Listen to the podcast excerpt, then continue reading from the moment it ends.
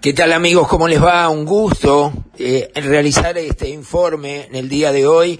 En este momento se está realizando una manifestación de los chicos y algunos no tan chicos que trabajan de delivery para pedido ya. Eh, le han recortado el pago, le han recortado las distancias. Eh, lamentablemente esto se veía venir, nosotros, a través del semanario El Bocón, lo hemos informado en más de una oportunidad que hay más de 5.000 personas haciendo delivery en Montevideo solo. La mayoría de ellos trabajando en negro, sin ningún tipo de eh, conexión con el BPS y sin aportes jubilatorios, sin seguros de ningún tipo.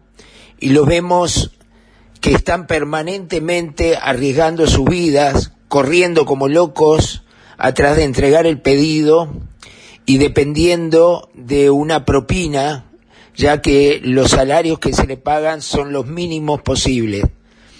Esto se veía venir, lo habíamos dicho, hoy es pedido ya, pero hay afuera de pedido ya miles de jóvenes uruguayos que están trabajando por extrema necesidad, cosa que se comprende, eh, en busca por lo menos de un jornal para poder alimentarse en un día.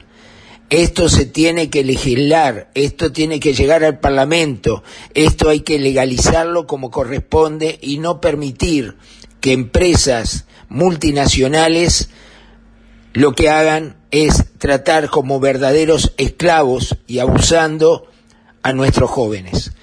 En cualquier momento volvemos nuevamente aquí en la clave.